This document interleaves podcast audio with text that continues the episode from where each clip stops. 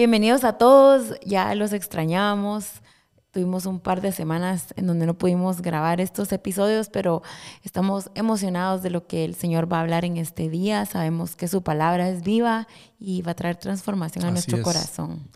Hemos estado hablando acerca del Sermón del Monte. Eh, si no has visto los otros dos episodios, ahí están en YouTube o están en ah, Spotify o están en Apple Podcast y pueden ir a ver los otros dos episodios donde hablamos eh, generalidades del Sermón del Monte. Hicimos un diagrama de un árbol donde explicábamos todo en, resumen y hoy pues ya vamos a ir eh, por, por poquitos, vamos a ir agarrando cada una de las bienaventuranzas y hoy vamos a empezar con la, con la primera, ¿verdad? La primera bienaventuranza que aparece en Mateo capítulo 5, versículo 3, es la, la de pobreza de espíritu. Y esta podemos decir que es fundamental, ¿verdad? Eh, la, la, bienaventuranza de, pobreza de espíritu es, es una base para que todas las demás eh, bienaventuranzas y todo lo que resta del Sermón del Monte eh, tenga una plataforma, se dé y funcione y caminemos en él. Por algo el Señor Jesús la menciona de primero. y entonces debemos prestarle mucha atención. Vamos a leer Mateo 5, versículo 3. Y dice, Bienaventurados los pobres en espíritu, pues de ellos es el reino de los cielos. Y me encanta que mencionabas que esta es como una funda, es un fundamento. Es la primera, es la que donde podemos eh, comenzar a cimentar y a construir desde esta. Entonces, si quisiéramos eh, dar una definición breve, sencilla de qué es esta pobreza de espíritu, es estar, ah, ¿cuál sería la palabra? Estar, estar eh, al tanto. Al tanto, es una buena palabra, estar al tanto de la gran necesidad que tengo yo para mi crecimiento espiritual. Es decir, yo no puedo generar mi propio crecimiento espiritual despegado de Jesús. Eso es muy importante. ¿verdad? Entonces, e, esta pobreza de espíritu, si queremos ya comenzarle a dar algo como de, de forma, si queremos decir, ¿verdad? Es entender que hay una necesidad. Yo tengo, todos ustedes que están viendo esto, nosotros dos, tenemos que comprender y estar al tanto de que yo tengo una necesidad para, de Jesús para yo poder crecer. Es poder darme cuenta de esa necesidad que tengo de Cristo. Es poder decir, bueno, necesito ser eh, formada por el Señor necesito de Él para crecer espiritualmente, como tú mencionabas, no podemos crecer separados de Él. Ahora, para reconocer que necesito de Él, aquí tenemos que agarrar el, elemento principal o el ingrediente principal y es humildad. ¿verdad? Mm. Si ustedes se dan cuenta, ¿cómo decía la, la versión que estabas leyendo ahorita? Bienaventurados los pobres en espíritu. ¿Y cuál es la recompensa? Pues de ellos es el reino de los cielos. Entonces, la recompensa, bueno, cuando vayamos avanzando en el Sermón del Monte, vamos a ver de que cada bienaventuranza tiene como recompensa algo, ¿verdad? hay, un, hay, un, premio, se puede decir, para aquel que camine en ello. Es un resultado. Es un resultado. Ahora, el resultado de caminar en pobreza de espíritu es muy grande. La recompensa es, es mucha, porque según la versión que leías es, como dice, de ellos, es, el, reino. De los cielos. Y eso lo vamos a hablar en un momento, pero dice de ellos es el reino.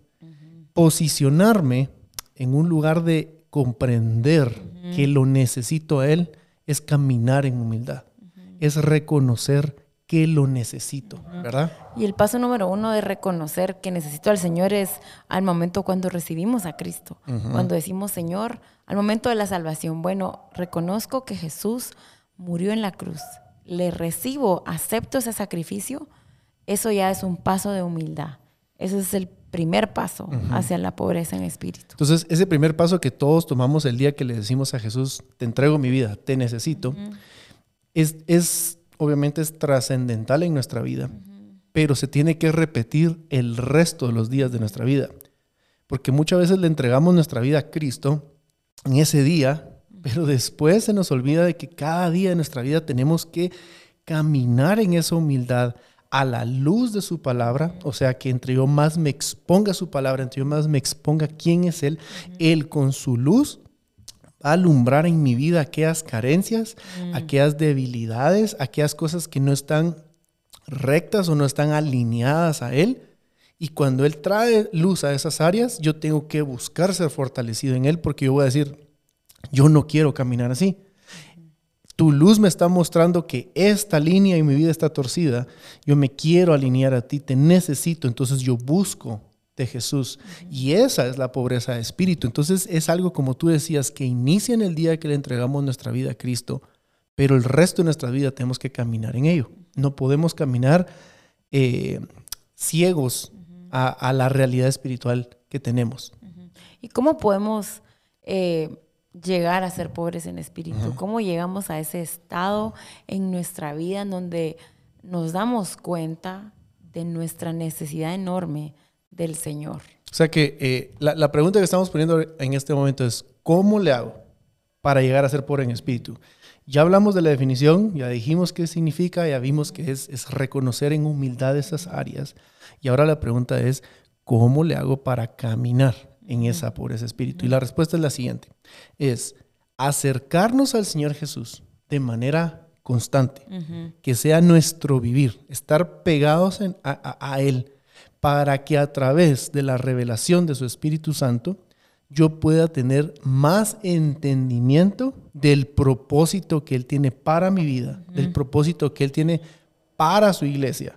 Entonces, entre yo más me acerco a Él, entre yo más busco que el Espíritu Santo revele a mi vida eh, el propósito, yo voy a ser capaz de comprender más, de ver más.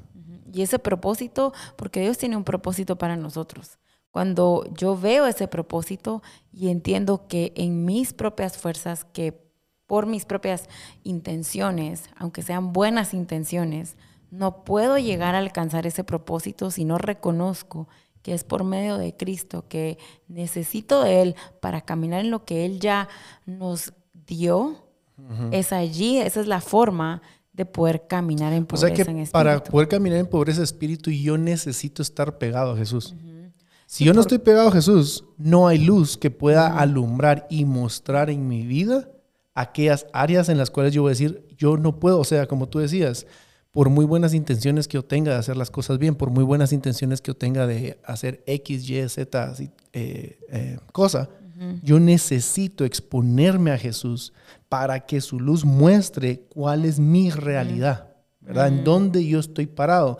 Y cuando yo miro dónde estoy parado, en humildad yo voy a decir, wow, necesito. me falta mucho. Necesito más de Jesús. Y porque tenemos que entender que nosotros solos no podemos crear o generar vida espiritual. La vida en Cristo o nuestra vida espiritual se da a medida que yo más me acerco a Él, porque Él es la fuente. Yo no puedo ser mi propia fuente. Así es. El que cree que puede ser su propia fuente, inmediatamente se está apartando de caminar en pobreza en espíritu. Entonces, cuando yo camino en pobreza en espíritu, cuando yo camino pegado a Cristo, dejando que su luz alumbre, cuando su luz alumbra, lo que va a suceder es que yo voy a ser capaz de ver que hay una brecha.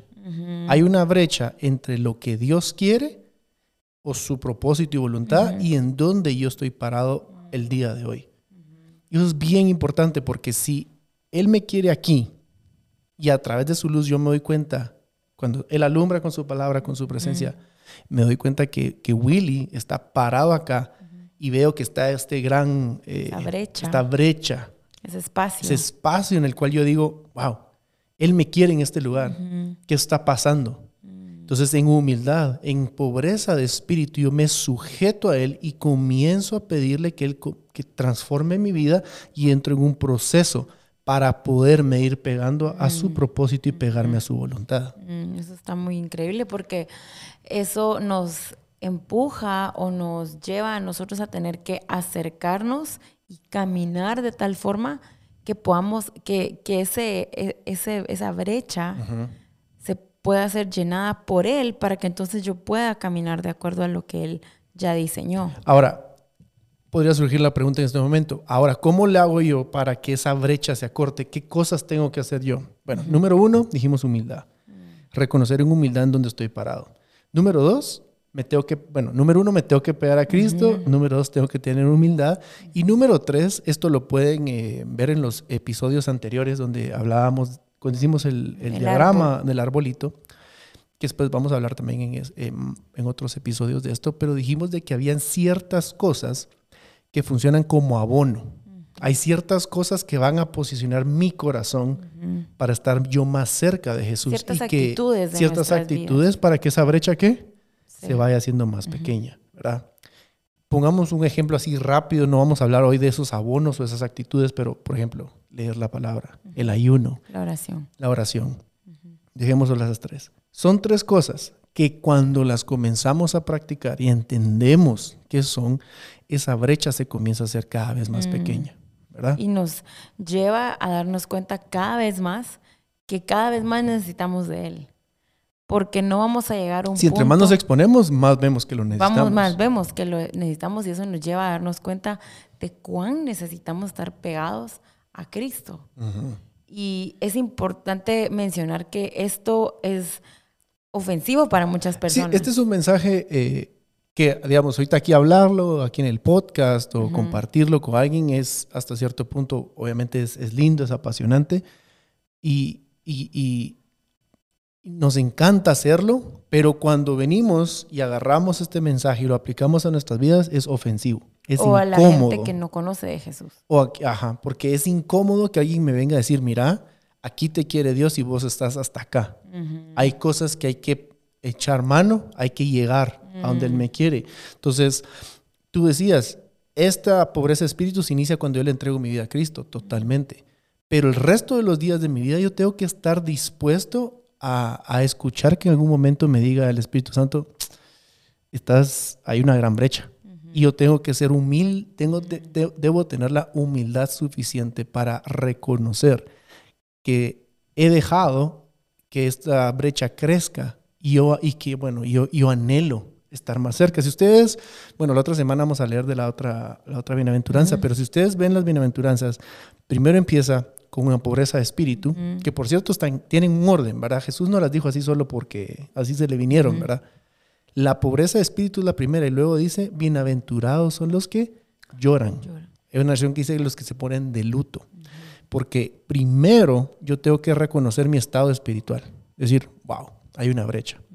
Y ahí yo tengo dos opciones. Me puedo quedar como que, bueno, ¿verdad?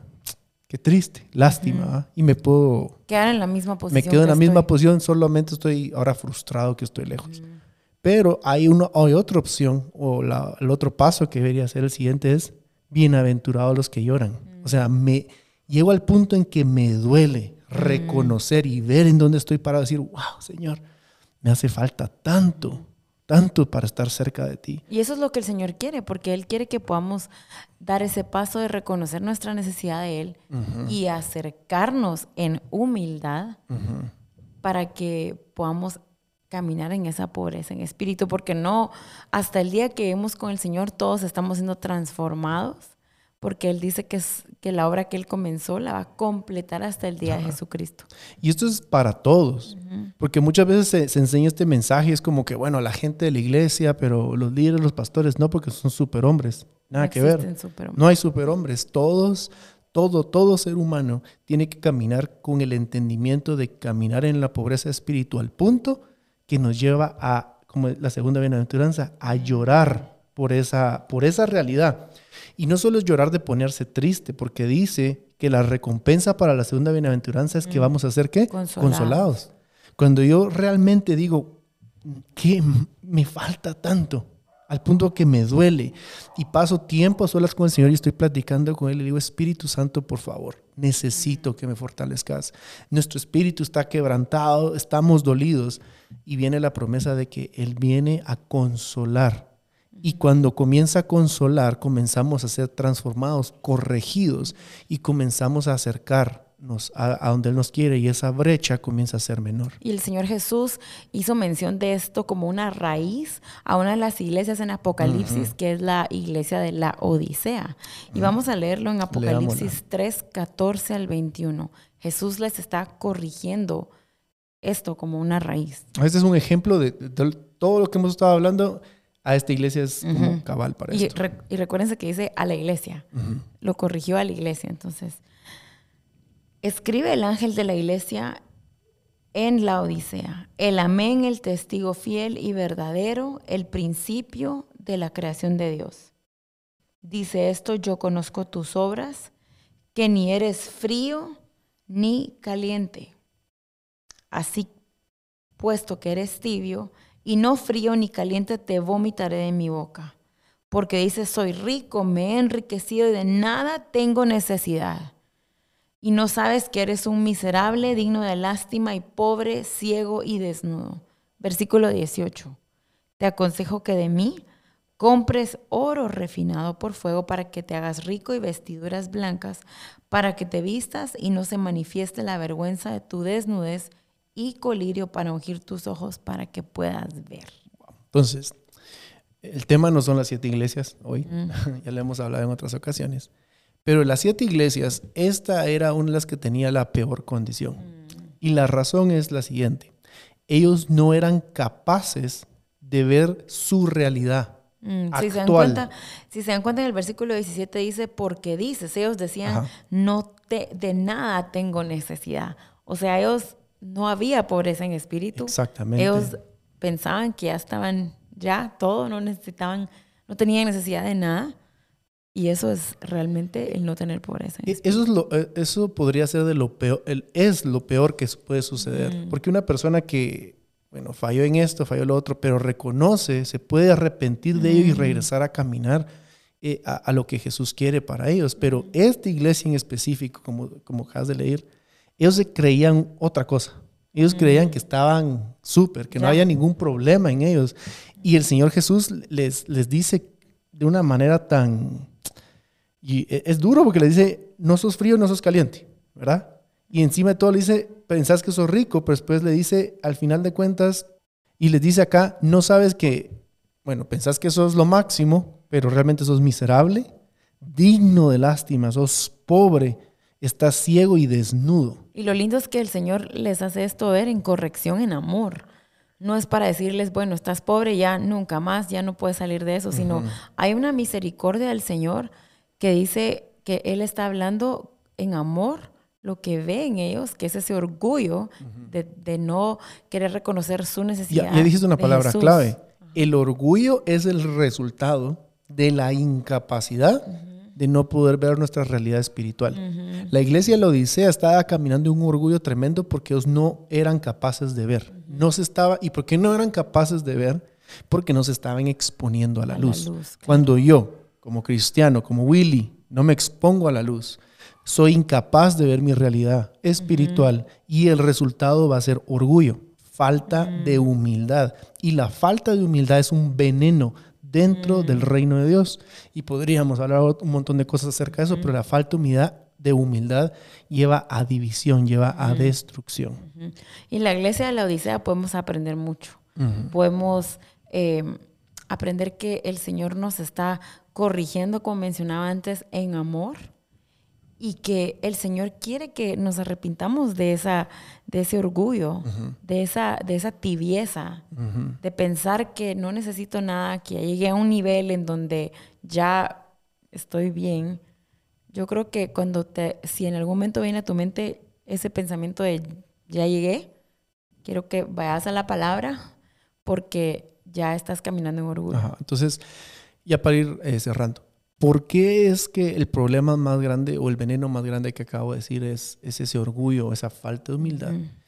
Eh, tiene mucho que ver con la recompensa que él promete al que es pobre en espíritu. Porque dijimos que la recompensa, ¿cuál era? Que de ellos es, el reino. Y, esa es la palabra clave. No dice de ellos será, en el futuro, no. De ellos es. En ese momento. Y cuando estamos caminando, hay una bendición. Y es que el reino de los cielos es dado.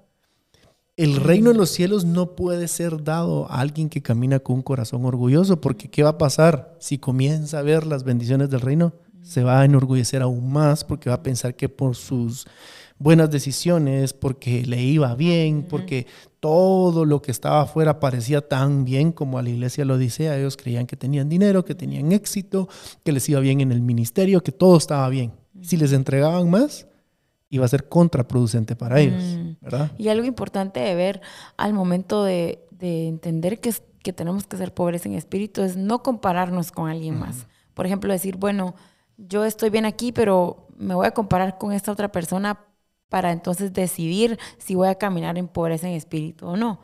Sino realmente voy a la palabra dejo que la palabra alumbre mi oscuridad. Así es. Que traiga luz a las áreas de oscuridad y entonces yo pueda decir, Señor, necesito de ti.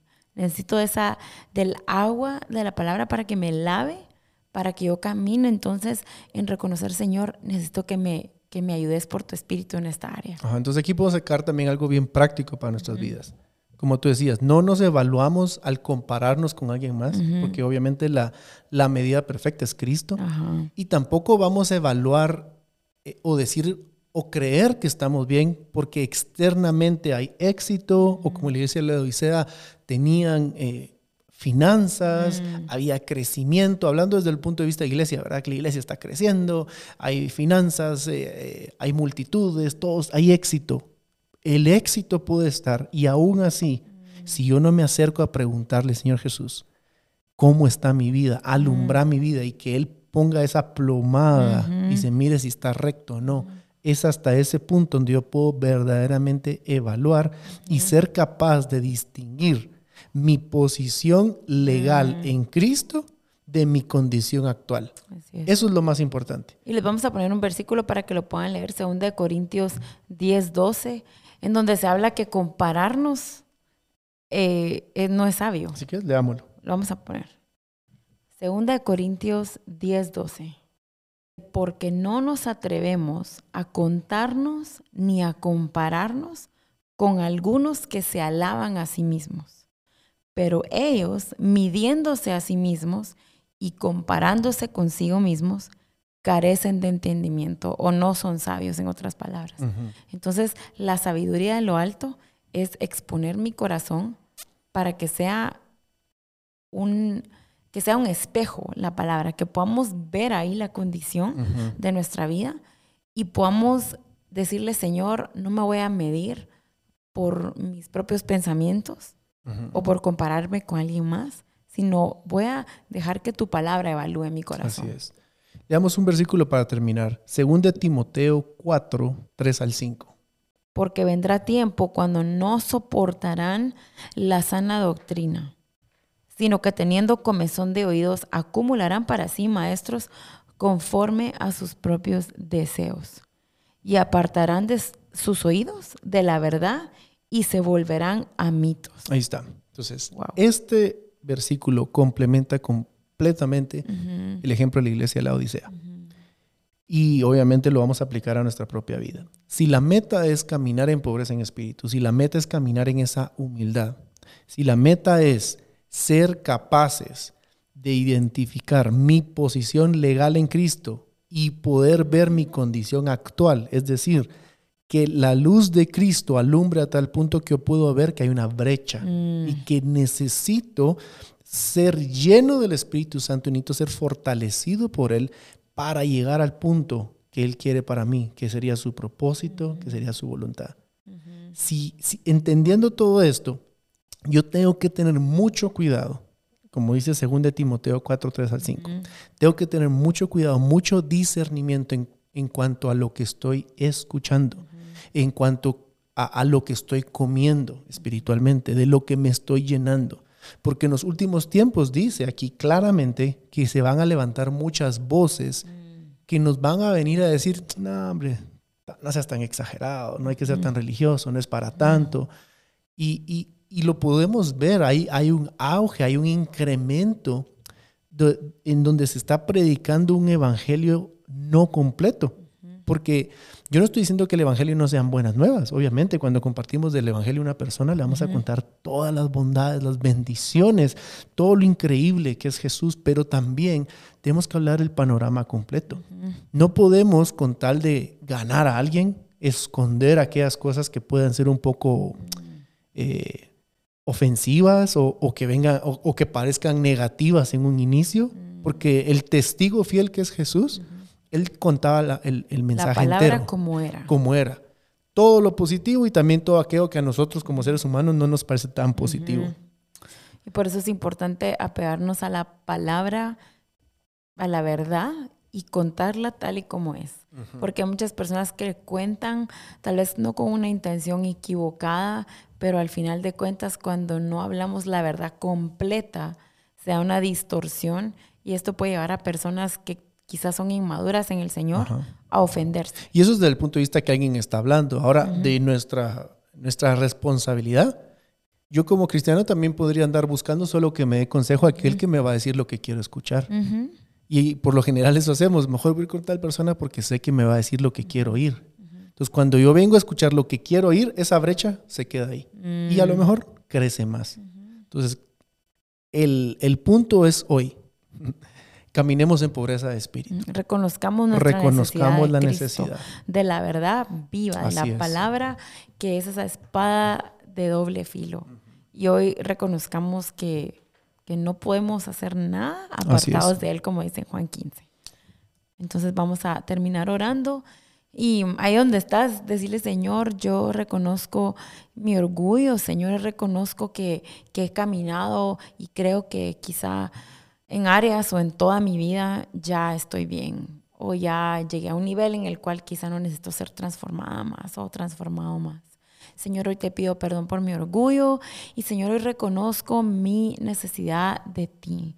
Necesito que tú me, salves, Señor. Necesito que tú sigas transformando todas las áreas de mi vida. Señor, reconozco que solo no puedo, Señor.